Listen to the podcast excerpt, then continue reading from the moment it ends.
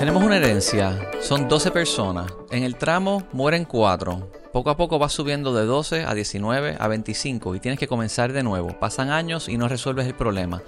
¿Por qué el caso de la herencia es tan oneroso? Tocamos este y muchos otros temas con Gisela Castro y Andrea Quijada. Escuchen.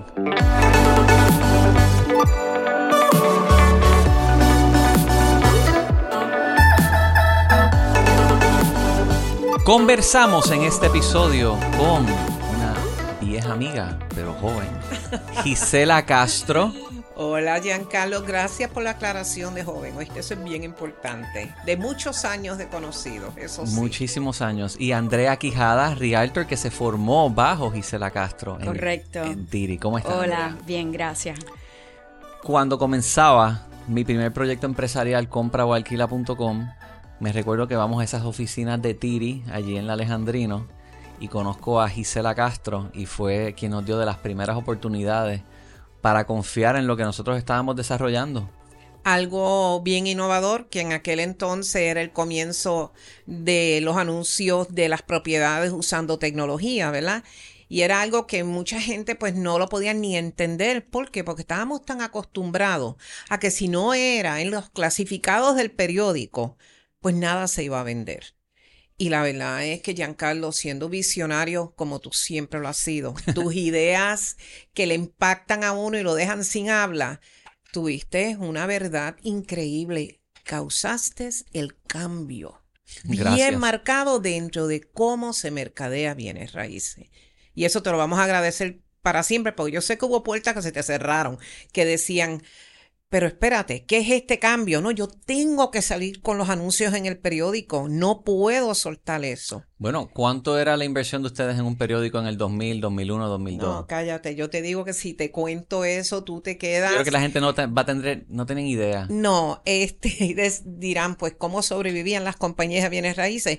Sobre medio millón de dólares Sobre medio millón al año al año en clasificados de línea. en clasificados de línea, que había uno que era el número uno en aquel entonces.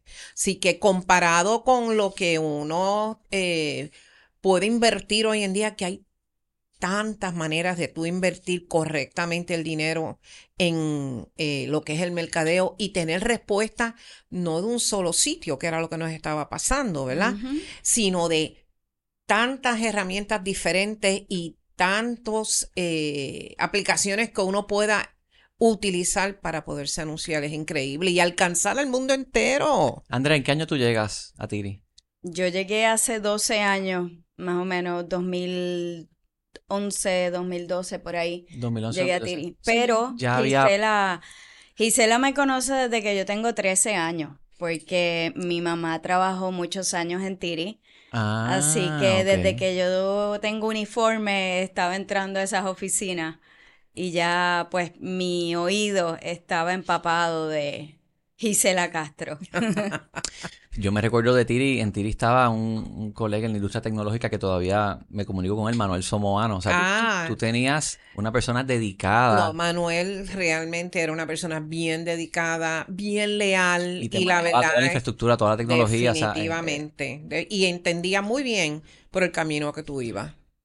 Eh, definitivamente. Así que tú llegas ya, ya los clasificados de línea no eran, eh, habíamos pasado esa página cuando tú estás llegando. Sí, En el 2012 quizás, me recuerdo que por un momento dado este, se usó Paragon en el MLS con los Rialtos, eso había caído, nosotros estábamos con Lismax y compraba Alquila, que luego se fusiona con el Nuevo Día, eh, seguía clasificados online y podíamos decir que quizás el MLS había perdido eh, un poquito su, Sí. su relevancia, eh, los Realtors. Lo que yo te puedo, lo que yo puedo recordar, o sea, de, de ese momento se estaba utilizando el website que tenía Tiri, se utilizaban las páginas locales, también estaba surgiendo Facebook, anunciar por Facebook, yo me fui bastante por esa línea, este, y pero en Tiri Gisela insistía mucho en que todos fuéramos realtors y que se utilizara y, cuál era la importancia de, del MLS.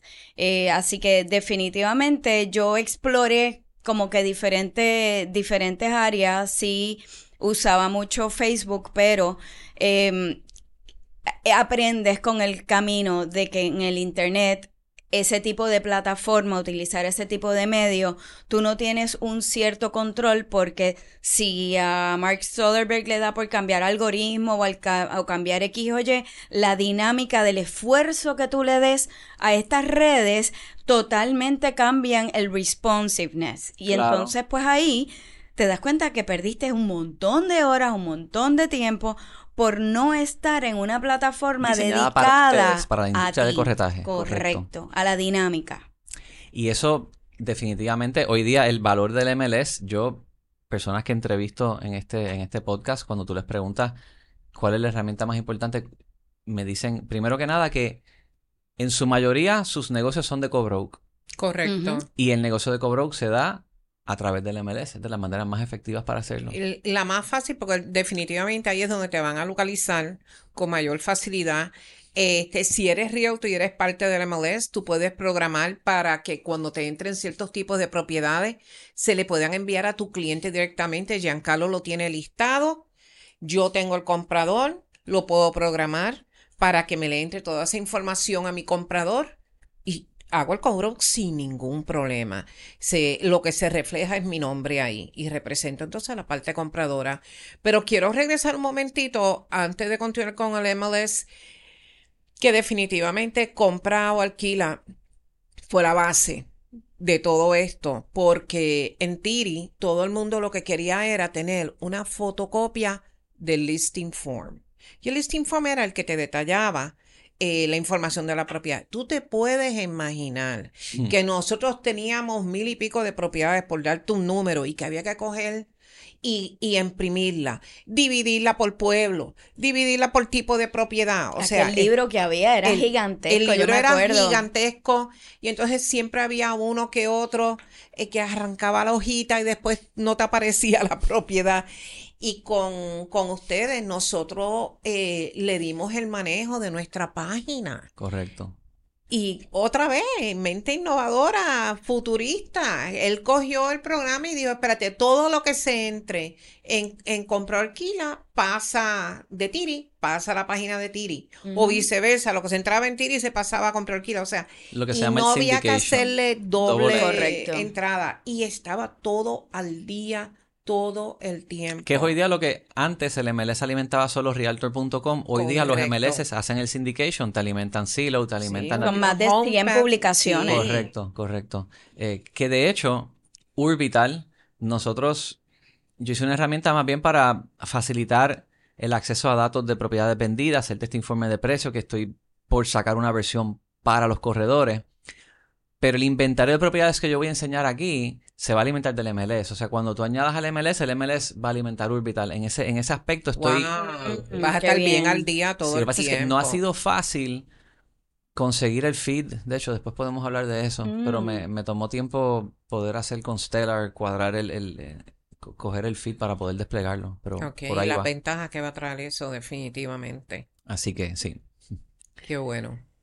Eh, volviendo un momento al, al MLS, hoy día tú tienes un rol con el MLS. Sí. ¿Qué es cuál? Em, yo soy parte del comité del MLS de la Puerto Rico Association of Realtors. ¿De Stellar o de Exposure? De Stellar. De Stellar. Okay. ok, voy a explicar esa parte. Vamos a explicarla. ok, para, para, aclarar, para aclarar algo, este, en Puerto Rico eh, está la Puerto Rico Association of Realtors y hay sus diferentes boards. Stellar es el MLS de la Puerto Rico Association of Realtors. Mencionaste exposure. Sí, en Puerto Rico los realtors pueden contar con dos, con dos MLS, pero Stellar es el MLS oficial de la Puerto Rico Association of Realtors. ¿Ok? Este, ¿cómo yo llego a Stellar? Yo admiro, yo, yo tengo un lema de que a mí me gusta vivir en admiración y en agradecimiento. Y tengo al lado a la persona a quien admiro y le tengo profundo agradecimiento. Y he aprendido muchísimo con ella y sigo aprendiendo. Lo que pasa es que en, a través del tiempo y al, y al modernizarse la, tecnología para nosotros y cambiar también el mercado y el comportamiento del mercado, yo siempre estoy curiosa de ver qué es lo que están haciendo colegas en la industria. Y yo decía, yo quiero hacer lo que, lo que tiene esta persona, yo quiero tener la página de esta forma, pero ¿cómo es eso? ¿Cómo es esa conexión? Y por casualidad caigo en este, en este seminario que dieron diferentes colegas hablando sobre, enfocadísimos en la tecnología. Y ahí yo entendí cómo el mm. IDX conecta con el MLS y yo puedo tener mi website completamente alimentado de, de, todos los listados, de todo lo que hay en el MLS. Yo me apasioné del tema. Entonces ahí en ese momento hablo con uno de los... Eh, de los que estaban en el comité con, con la PRAR, con la Puerto Rico Association, y me dice, oye, ¿tú sabes qué? Tú tienes como unas ideas porque había que, había que mandar el mensaje a la industria en una forma eh, más moderna, que, que, que, enganchara el interés de nuestros colegas, porque a veces pues no, nos encajamos en un solo estilo y de repente no, gente, ustedes están haciendo 85 pasos cuando aquí lo haces en uno. Y entonces ese mensaje había que darlo y le llamé la atención a lo mejor en cómo lo estaba comunicando o cómo eran las ideas y ahí me invitan a ser parte del comité. He estado cuatro años en el comité, eh, presidí el comité el año pasado con la San Juan Board eh, con, con, el San Juan Board. Y definitivamente el crecimiento de Stellar es el más grande ahora mismo tenemos sobre casi 100, 600 eh, este, miembros. De Puerto Rico. En de Puerto Rico. Y déjame señalar algo, y perdona que te interrumpa. Una de las ventajas de lo que ella ha estado haciendo, ¿verdad? Es que para tú pertenecer a Stellar, tú tienes que ser Realtor. Correcto. ¿Qué mejor que ser Realtor? Que tienes un código de ética adicional, tú sabes, que te, te, sigue y que tú puedas dar un servicio mucho más profesional de lo que se estaba dando anteriormente. Una pregunta, eh, exposure, se entra la data y entonces no se queda ahí, correcto. O sea, no sincroniza. No, sincroniza, eh, eh, Oye, hay, hay de hecho, estados tienen múltiples MLS, o sea, en... Correcto. Pueden haber cuatro o cinco MLS en Florida o más, pueden haber... lo que pasa es que, que Stellar me ofrece tantos productos diferentes para yo utilizar. Correcto. Que realmente hace una diferencia La realidad es, yo voy a hablar como, como corredora de bienes raíces y realtor.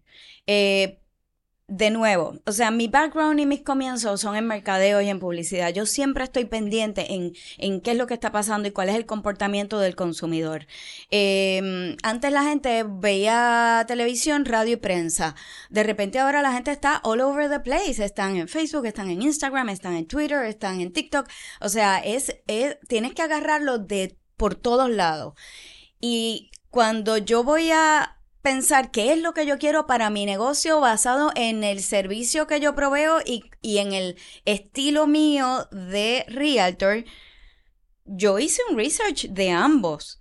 Stellar es el perfecto para mi negocio. Primero, ¿Te acuerdas que habían las libretitas estos de los showing reports? Correcto, todo eso está ya en, Stellar tiene showing time. Correcto. Ahora, después de la pandemia, se diseñó una aplicación para que tú presentes la oferta y te enlaza la, la, propiedad y tú pones la oferta. O sea, sea, es bien digital, tiene muchas aplicaciones, se puede manejar desde el celular. Los alquileres. los alquileres My Rental, tú puedes detectar una persona que me pasó la semana pasada, eh, hace un background check en los 50 estados y esta persona tenía una falta.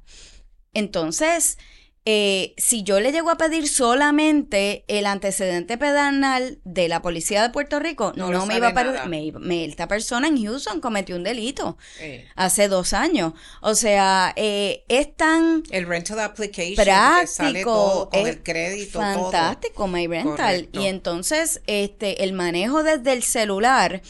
Eh, tú sabes todo el tiempo que yo tengo para y el presupuesto, hablaste de presupuesto, esto es menos de 500 dólares al año. Correcto. Menos, y tienes a tu disposición, voy a hacer módica, como cinco aplicaciones que tú vas a utilizar todos los días.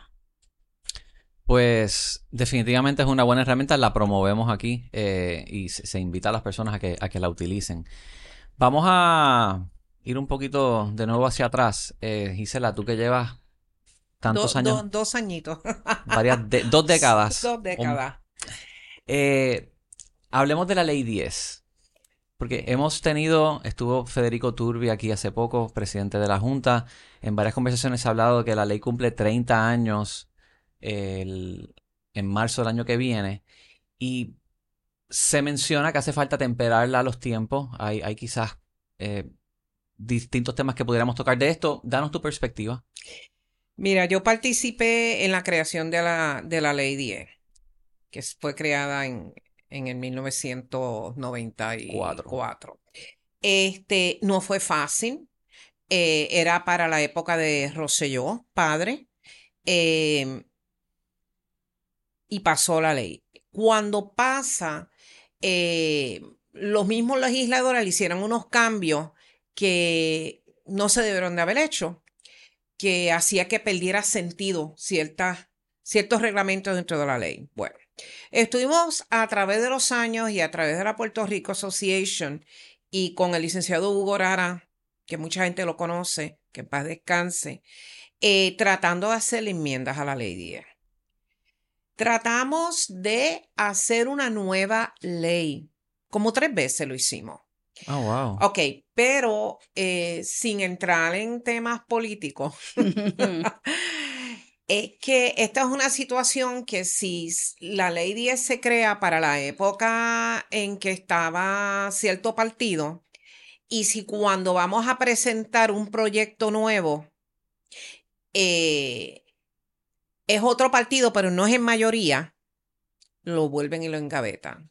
Así que no ha sido por falta de deseos de mejorar nuestra ley 10. Pero una de las cosas para mí más importantes dentro de la ley 10 es que yo entiendo que con las renovaciones de las licencias, las licencias nuevas, este, multas, lo que sea que vaya a ir produciendo la Junta examinadora, de empresas y de corredores y vendedores de bienes raíces, ese dinero no les llega a ellos. Y esto es la realidad de la gran mayoría de, de, las diferentes agencias del gobierno. Le dan un presupuesto mínimo. Ahora mismo todavía. No, la Junta no tiene ni presupuesto, es voluntario.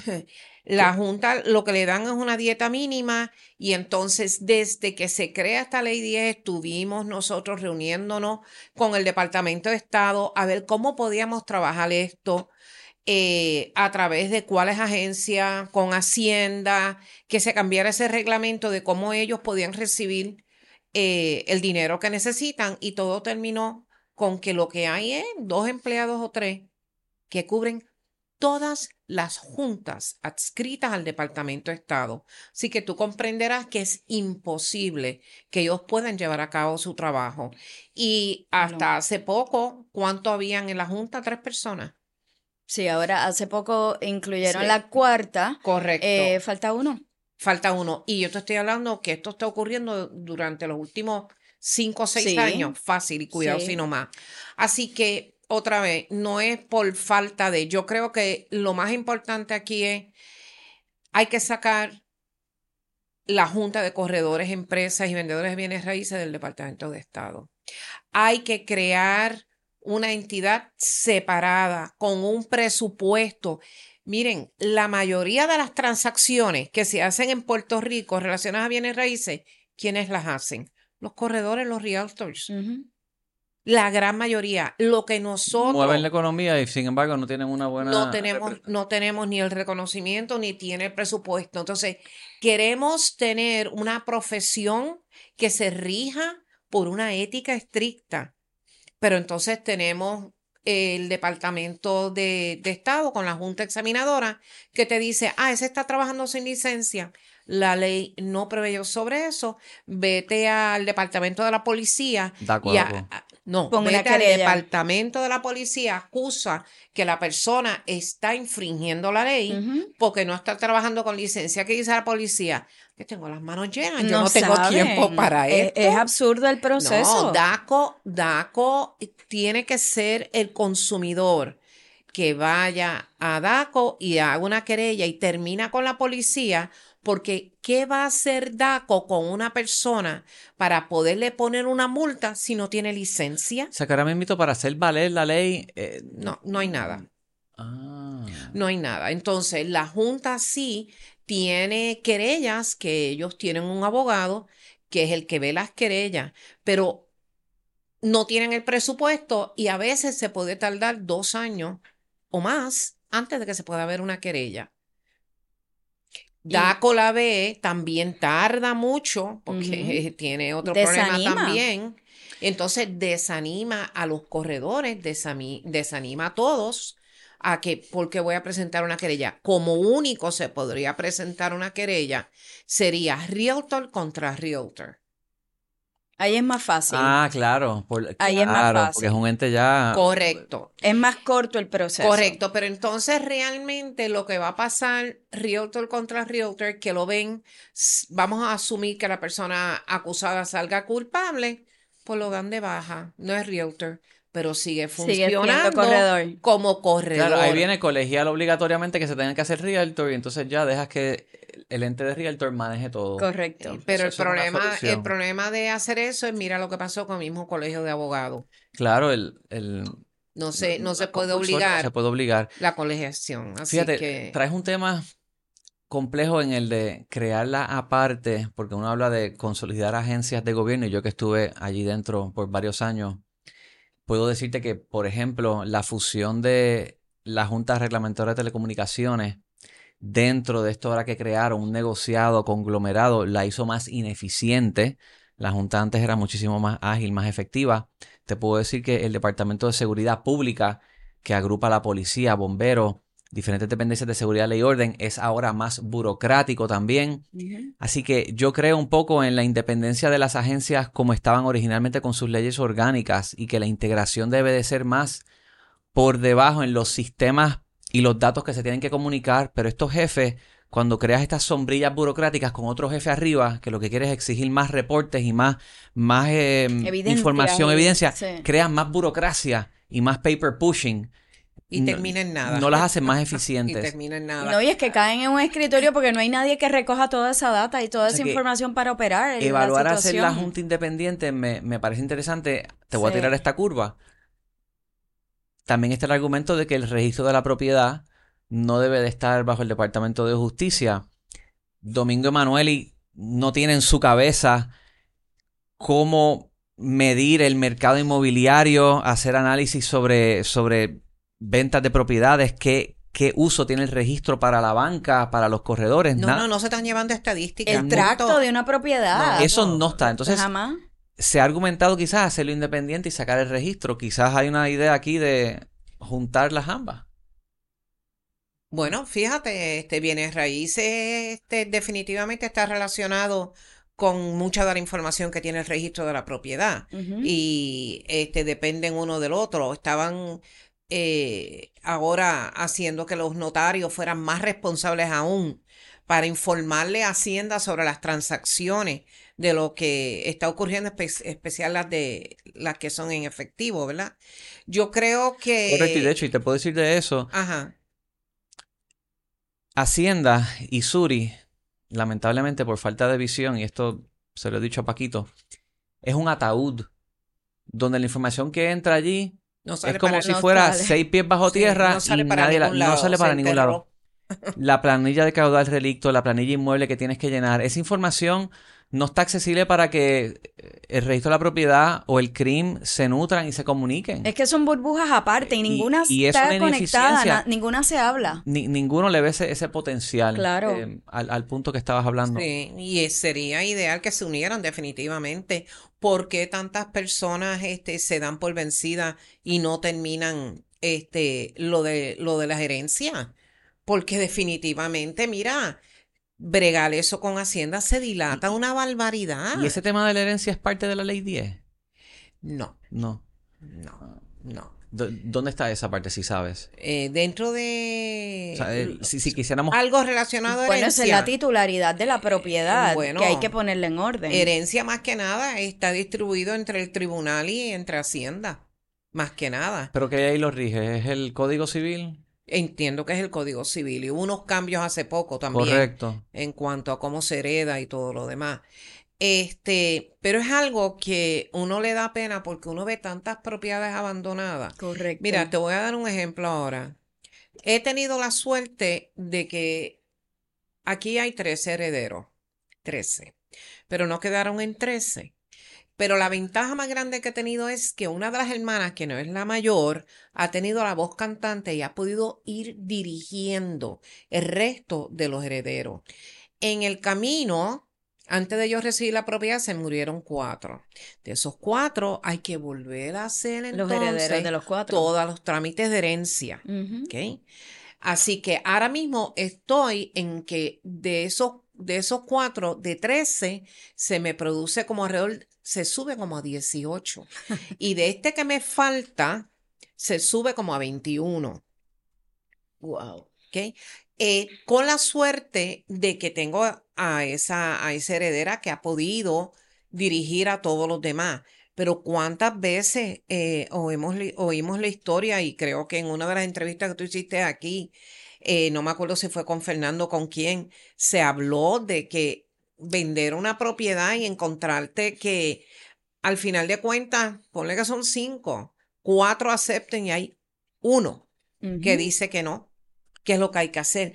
O herencias que yo me he encontrado de que hay un desaparecido, no hay manera de conseguirlo. Giancarlo, ¿tú sabes cuánto tiempo se tarda eso en los tribunales? Tres, cuatro años, fácil. Sí. Y el- lo que cuesta con los abogados. Entonces, la- Pues una mira, propiedad de 200 mil ¿Qué dólares. hacen las personas? Mira, se dan por vencida. Y entonces ahí hay definitivamente propiedades abandonadas, muchísimas propiedades abandonadas. Este, y que Bueno, la Eh, falta... una, una, perdona que te interrumpa, yo, yo esta- hace varios meses yo tuve un cierre y el casito te- se tardó un año y medio y era una viuda con tres hijas, todo perfecto. O sea, claro, Wow. ella tuvo que hacerlo del caudal relicto. Ese fue el que hacer- fácil. eh, ese fue fácil porque están todos vivos, ¿entiendes? Pero el proceso en los tribunales, eh, buscarte un abogado que sea bien diligente, bien sharp, porque también ellos se, se, se ponen vagos, ¿entiendes? En el seguimiento. Y yo estuve un año y medio con un seguimiento constante, constante, Para un constante. precio de venta de cuánto, Andrea? No, era bajito. Era Bueno. una casa bajita. Oye, ¿cuánto? Eh, creo que ese fue como en 150. Pero imagínate, 100. entonces la comisión que ella se estaba ganando era tan bajita. Y era una transacción cash. O sea, que Y entonces, por lo menos. tardarte un año y medio, realmente te das por vencido. ¿Cuántas horas le di? Eh. Si tú sumas todo, ¿cuántas horas yo le di a Tú- ese tú le caso? regalaste la comisión, eso fue lo que Sí, no, yo, a mí me dieron mi cheque de mi comisión y yo Ya, por poco me desplomo en la mesa. Uno no llega ni contento al carro.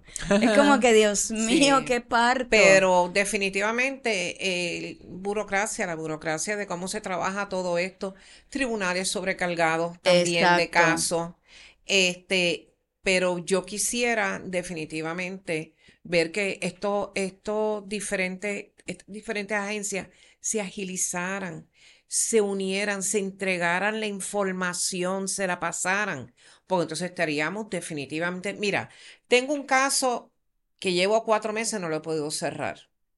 ¿Cuál fue el caso? Pues mira, todo, todo bien, se hace el estudio de título y de momento nos, a- en- nos enteramos de que hubo una segregación cuando se vendió el edificio.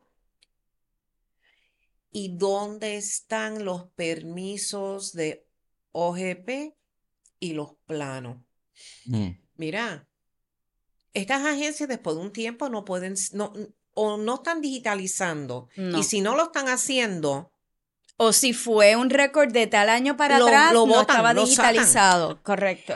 El problema con el sistema de los permisos es que lo han, o sea, ah, lo han trastocado. Fíjate, vamos a ver, Caribe está estable. Se hizo, está bajo justicia, pero tuvo una buena dirección. Mayra lo trabajó, se digitalizó, tiene un buen administrador que lleva, Joaquín Rodríguez, lleva allí consistentemente y está operando y no lo han trastocado legislativamente. ¿Sabes qué? A veces la legislatura, mientras más lo toca, peor lo hace. no, y a veces Déjalo ahí. personas que no tienen la experiencia ¿Qué también. han y hecho no. con los permisos?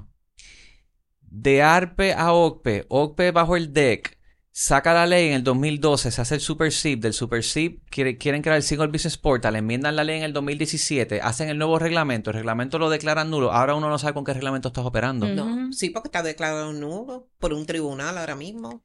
Lo apelaron, lo llevaron al Supremo, nulo, fallaron en contra. Entonces, Mientras tanto, ¿qué hace uno? Hay cosas, hay cosas que, como, como estamos hablando, están, eh, también están muy mezclados. Entonces, pues hay agencias que están trabajando con muchas cosas, o sea, como que el tribunal, yo creo que en la industria de bienes raíces es la industria una de las más importantes de cualquier país. Nosotros tocamos banca, nosotros tocamos tasadores, eh, tocamos este, miles de industrias, impactamos mucho y honestamente tenerlo todo tan mezclado, yo creo que deben haber como unas agencias, esas agencias que nos impactan especializadas, dedicadas solamente a nosotros. No quiero, o sea, como que un VIP treatment, mm, tal vez, o sea, pero muy especializado en nosotros porque ahí va a haber una y obviamente la tecnología es sumamente importante. El caso que yo les acabo de hablar de esas cuatro herederas, esto, el, eh, ¿se acuerdan cuando en la legislatura Tatito puso overnight. cualquier transacción cash tenía que hacer croquis, tasación. Croquis, ajá. Pues Eso era lo más oneroso que había. Iba, iban a frenar todo, todo industria. Ese sábado todo el mundo venía para el cierre. Tras que tuvimos un año y medio esperando todo este cuento, estábamos listos, closing disclosure, todo ready, y de repente ellos venían para irse al otro día porque cada uno tenía su trabajo y tenían sus responsabilidades. Esto estaba coreografiado a la perfección de que tal hijo viniera de tal estado y quedara y, y, estuviera 12 horas en Puerto Rico y se volviera a ir así. Y de repente baja esto overnight yo tuve que correr, gracias a Dios, que uno esté equipado y tienes tu agrimensor, tienes a tu tasador. Llamé inmediatamente histérica. Y ellos, espérate, es que me estoy leyendo esto todavía. yo, no, no, no, espérate, eh, eh, necesito que me eh, metas en la propiedad. Llegaron volando, gracias a Dios, en una diferencia de dos horas y me dijeron todavía aturdidos porque se estaban leyendo aquel revolú que hicieron en de, la manga. Y a esta señora le costó aquello, yo creo que fueron como 475 dólares y ellos dijeron, pues para bregar con ella. Pero esto era Rush, o sea, le pudieron cobrar más. Así que se incrementa el precio y yo dije, vamos a hacer una cosa.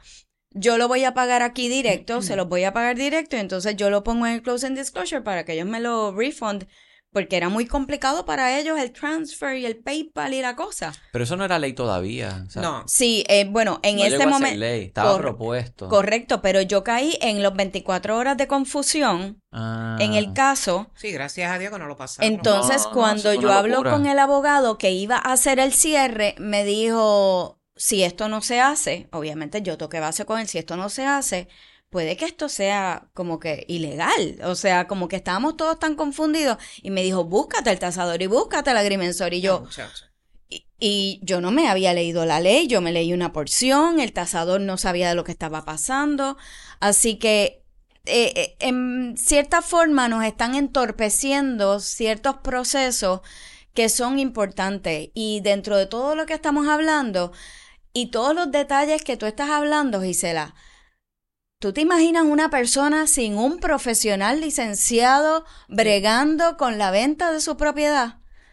Ahí es donde yo entiendo que es tan y tan relevante que nosotros hablemos de lo importante del papel de nosotros en el servicio para la venta o la compra de una propiedad, porque esto no es tomar una foto y, y después la foto del cierre. En el medio hay miles de procesos. Correcto. Y miles de complicaciones que pueden surgir. Ah, que hay transacciones que son Más easy breezy. Seguro que sí. Pero en el medio hay mucha legalidad y mucho tecnicismo que un paso mal dado te puede meter en una demanda preciosa. Hay repercusiones increíbles. Correcto. Una pregunta, ¿sería conveniente para los propietarios, si es que tuvieran los recursos, traspasar sus propiedades a un fideicomiso, una corporación y, moverla de, de, ellos para no pasar por una herencia. O sea, si yo soy eh, dueño de un, de un edificio, tengo hijos, en, y si la derecha no, pues mira, creamos una corporación y, y te vas por ahí. Bueno, hay muchas personas que, que crean fideicomisos por eso mismo, ¿verdad? Y entonces ahí los que heredan pues se van a través del mismo fideicomiso. Eh, pero siempre hay documentos adicionales que hay que añadir y siempre hay que tener el, la, el clearance de Hacienda. Así que ¿Pero lo hace más fácil o no necesariamente? eh, es como si tú me dijeras a mí, déjate un testamento. Definitivamente que sí. ah, claro. Lo hace más fácil. Tú sabes, porque si yo tengo ya el fideicomiso, que ya yo tengo establecido cómo se va a distribuir esa propiedad, y o tengo un testamento que declara exactamente quiénes son los herederos, ya el tribunal lo único que tiene que hacer es certificar la validez de eso. Eso es todo. Entonces me voy a Hacienda a conseguir lo del relevo. Y el relevo siempre hay que conseguirlo. Pero habría como que, en cuanto al relevo se refiere, habría que facilitarlo. Eh, ahora mismo yo soy una que tengo que tener unos trámites de herencia. Eh, tengo el testamento eh, y me dicen, tienes que contratarte un CPA para que te haga el relevo. Y yo, ¿cómo? Sí, el que te vaya a hacer el relevo tiene que ser un CPA o lo puedes hacer tú. Yo, pero ¿cómo yo lo voy a hacer si yo desconozco Claro. cómo hacerlo, tú sabes?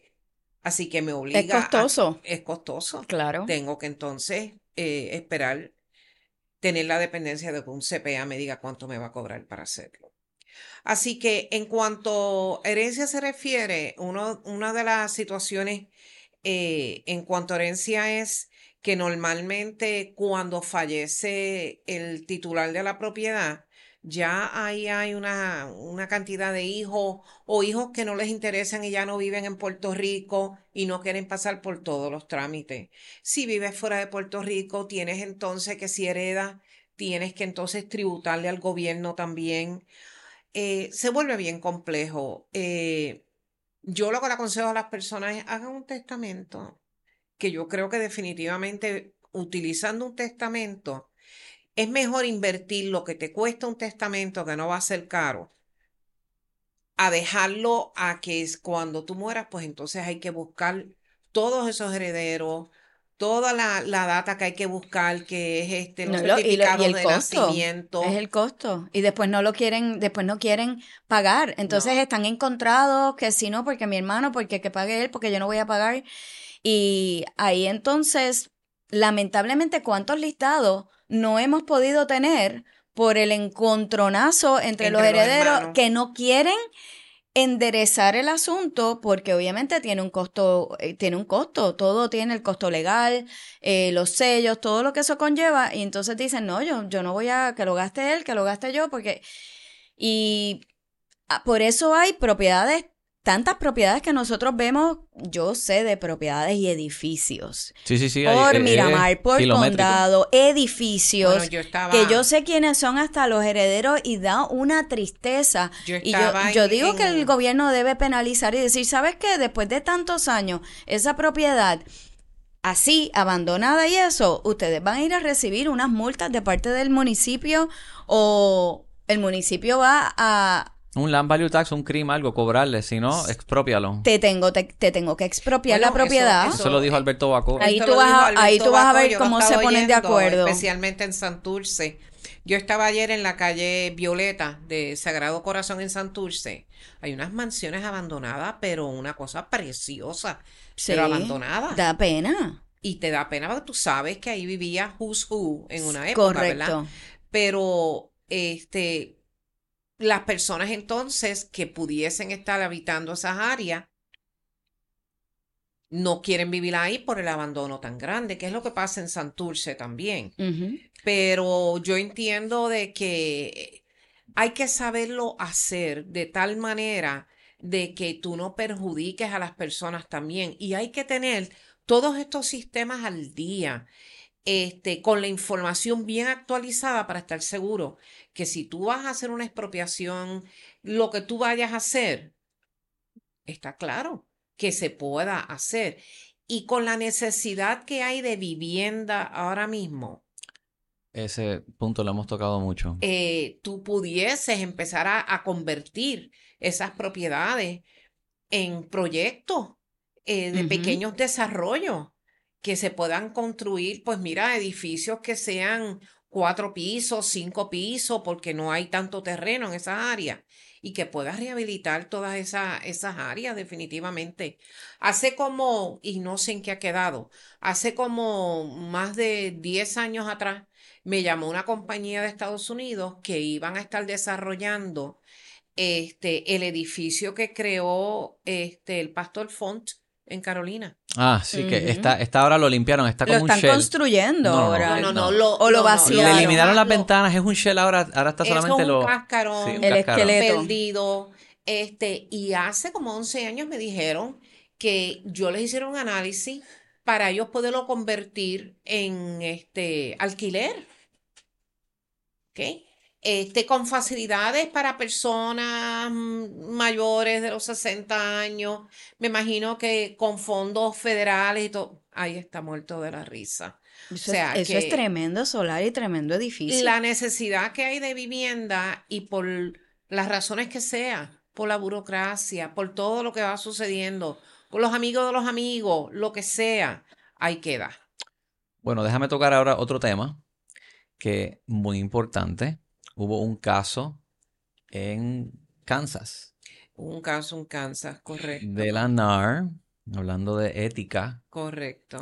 que dicen que puede tener muchas repercusiones. Vamos a elaborar un poquito. Primero en arroz y habichuela, ¿qué es, ¿Qué es lo que está pasando? qué es lo que está ahí? pasando? Mira, este, una de las ventajas de tú ser parte de, porque esto se refiere al MLS, al Multiple Listing Service. De, de ahí creo que hay como tres estados más que estaban también con class action. Este, en el MLS uno trata de ser competitivo y uno le explica a los dueños de las propiedades, tiene que haber una comisión que definitivamente sea atractiva para poder vender tu propiedad. En Estados Unidos uno ve que la mayoría de las comisiones son el 6 o el 7%. Eh, de ese 6 o 7%, yo te puedo decir que si buscamos las estadísticas de la NAR, el 90 y pico, ponle el 95% de las transacciones son cobrous. Correcto. Así que yo como listador de la propiedad te estoy cobrando, Giancarlo, un 6%, pero yo me quedo con un 3%. Y, lo- y hay trabajo para ambos lados. Y Dos hay personas. trabajos para ambos lados, Correcto. porque el otro definitivamente tiene que trabajar con su comprador para hacer todas las inspecciones, para dar el seguimiento. Enseñarle casa 20 hipotecaria, propiedades. Enseñarle 20 propiedades. ¿Cuántas veces uno no le enseña 20 propiedades a los clientes? O 30, y el cliente termina no Des- comprando. o desaparece. o desapareció. Ni las gracias. Correcto. Eh, así que se estaba hablando de que había una presión al vendedor de la propiedad para que pagara una comisión alta, cuando en realidad el que debería de estar pagando parte de esa comisión debería ser el comprador. Eh, para tú poder hacer eso, tú tienes que tener un buyer's representation. Eh, y lo que está buscando la parte vendedora aquí es que el listador, el realtor que tiene la propiedad, que la está mercadeando, no le cobre el 6%, sino que le cobre el 3%. Déjame decirte, Giancarlo, bajo la ley 10 y bajo las leyes de la NAR también, la comisión es totalmente negociable. Claro. La comisión no está Sí, no inscrita está en piedra. Claro que no. La comisión en los contratos que se utilizan está en blanco. Para yo llegar donde ti, hacerte la presentación y sentarme a negociar cuánto sea la comisión. Un 4, un 5, un 6, un 3, todo depende como yo desee negociar contigo. Si tú, en di- si tú me dices a mí, Gisela, mira, tú lo que vales el 2% para mí, yo tengo el poder decisional de decirte, pues. Giancarlo, yo entiendo que yo valgo más del 2 y yo lo he hecho. Claro. Yo me he levantado y yo me he ido. Este, porque yo valoro y yo, yo entiendo que lo que yo voy a traer en esta transacción para un vendedor, valgo lo que yo estoy cobrando. Eh, ¿Qué fue lo que pasó ahí? Yo entiendo que pudo haber sido tal vez la forma en que a veces los realtors se expresaron para conseguir esos listados. Ah, entre ellos. Y si, y o al dueño, mira, si tú no me das un 6%, Andrea, pues yo no te puedo vender la propiedad porque los corredores que están allá afuera que van a traerme el comprador no van a aceptar menos de un 3. Yo no acepto menos de un 3, así que tú tienes que pagarme un 6. Eso un vendedor no lo comprende de esa manera. Y, no, y que no es la forma de tú tampoco expresarlo. Tú tienes que expresar ¿Qué significa la comisión que yo te estoy cobrando? Por el otro lado. ¿Qué te suma ese 6%? Me preocupa que en dos horas un jurado haya tomado una decisión tan controversial como lo que es la venta de una propiedad y que no se haya podido eh, dar eh, a entender o explicar para que ese jurado entendiera el valor que tiene un realtor dentro de una transacción. No es poner un anuncio en el MLS, va mucho más allá que todo eso, definitivamente, la labor que uno lleva a cabo. Pero este, aquí lo que eh, los abogados este, de los demandantes lo que estaban diciendo era que este, allá el comprador que lo pague. Giancarlo, ¿tú sabes cuánto paga un comprador en una transacción, cuando adquiere financiamiento? Sus gastos de cierre no son menos de un 5%. Si va a ser un buy down del interest rate, pues le va a costar tal vez el 1 y 3 cuartos más o el 2%. Yo voy a decir un 7% más o este, menos. Y te puede llegar un 7. Entonces tú me vas a decir a mí. Encima de eso. Encima de eso, que yo le pague al corredor un 3% por darte un número, ¿verdad? O sea, el comprador lo estás poniendo en la posición de que no solamente tiene que entrar con un pronto pago, ponte un down payment de un 10% por darte un número, ¿verdad? Este, pero también tenga que entrar con un 10% entre comisión y gasto de cierre. impactando negativamente. cuando el vendedor está pidiendo un 3. Mira, eh, la transacción lo único que hace es que va a disuade al, al, al comprador utilizar a un realtor. Se va a encontrar el dueño de la propiedad de vendedor desnudo, sin la asistencia y sin los conocimientos de ese realtor, que le va a conseguir el mejor precio posible por su propiedad. ¿Ok? Que tiene una fuente de clientelas ya creada. Esto no es que venga el realtor y diga, mira, cogí tu propiedad y te la vendí en tres días porque por carambola. No, yo lo trabajé, yo me mercadeé, eh, la comunidad me conoce, tengo una fuente de clientela en espera. O sea, todo esto es dinero que yo he estado invirtiendo definitivamente como realtor. ¿Qué pasó en ese juicio? La verdad que no sé. Lo van a apelar.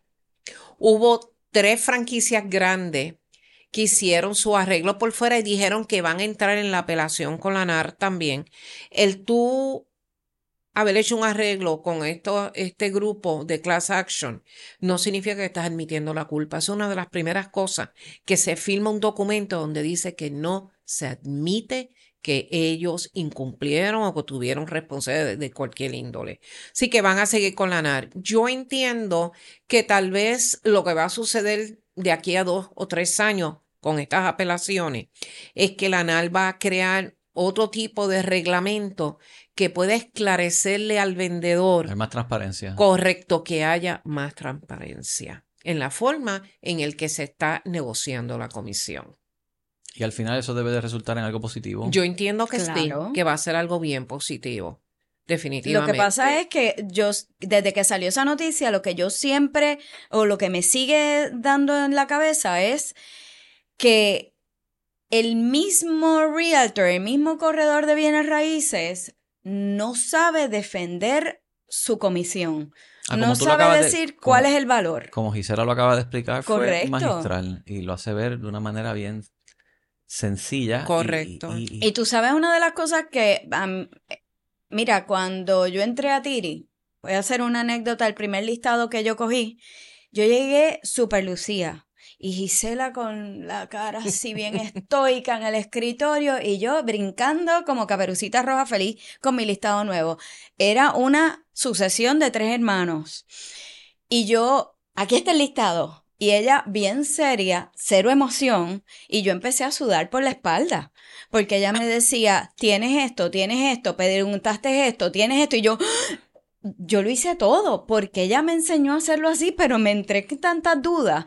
Y definitivamente la, el proceso, eh, ese 6%, el por ciento que sea, el 5, el 4, lo que tú des, eh, empieza ahí. Eh, o sea, empieza, el servicio empieza desde ahí.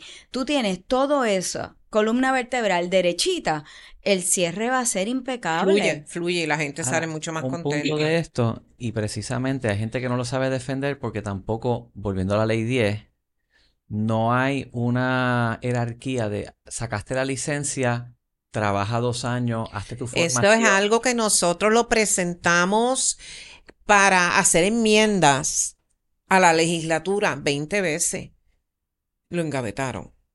Lo engavetaron. Y yo creo que yo entiendo que, mira, tal cualquier profesión, el médico, el Hace abogado, residencia, el abogado, hace paralegal, to- todos tienen- tienen que tener práctica. Correcto. ¿Por qué? Porque no le están dando el servicio de calidad que se merece el consumidor.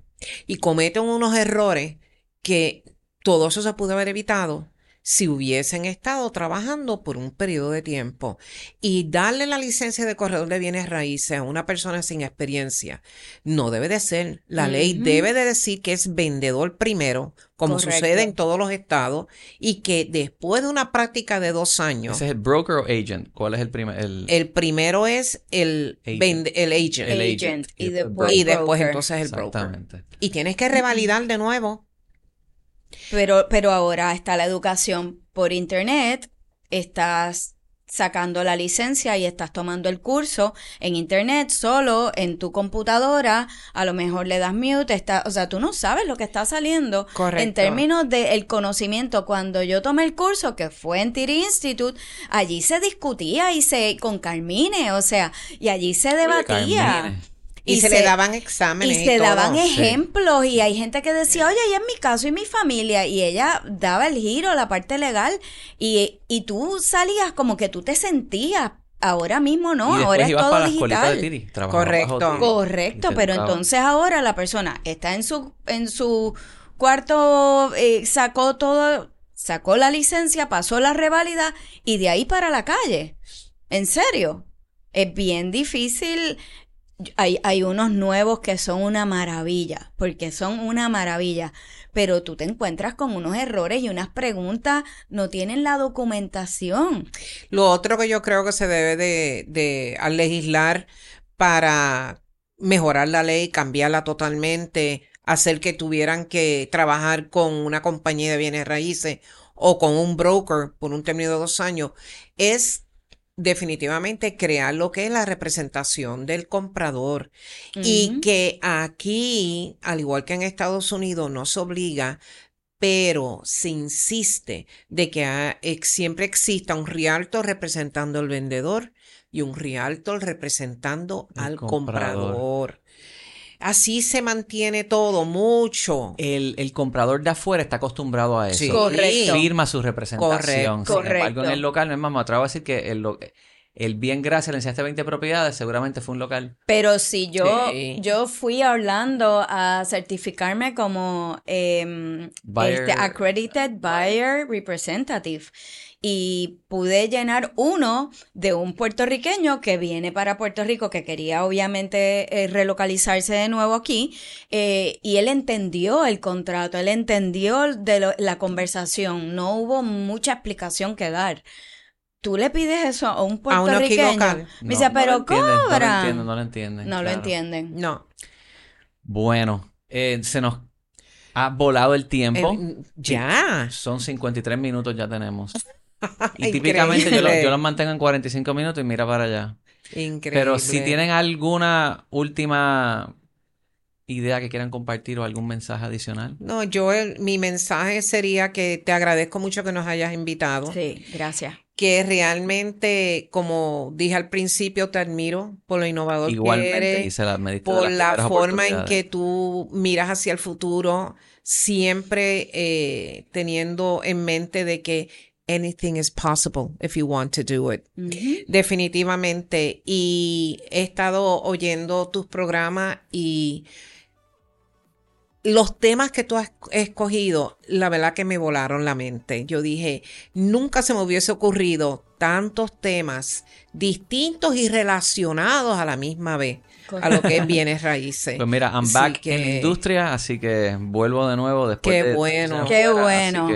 Eso es buena noticia. De hecho, y con, con Turbi salió esta idea que no, no es que la puedo desarrollar yo ahora mismo, pero la Junta, lo que más le consume a la Junta eh, de Bienes Raíces es las renovaciones. renovaciones. 100 renovaciones al mes que tienen que sumar todos los créditos de educación continua que han tomado, tienen que chequear si tomaron suficientes este año, porque si no los tomaron ese año son 12 más. Correcto. Toda esa suma es manual. Wow. Eh, el tiempo de la Junta se va nada más en eso. No pueden hacer, atender el resto de las situaciones de la industria. ¿Cómo uno puede agilizar eso? Es un...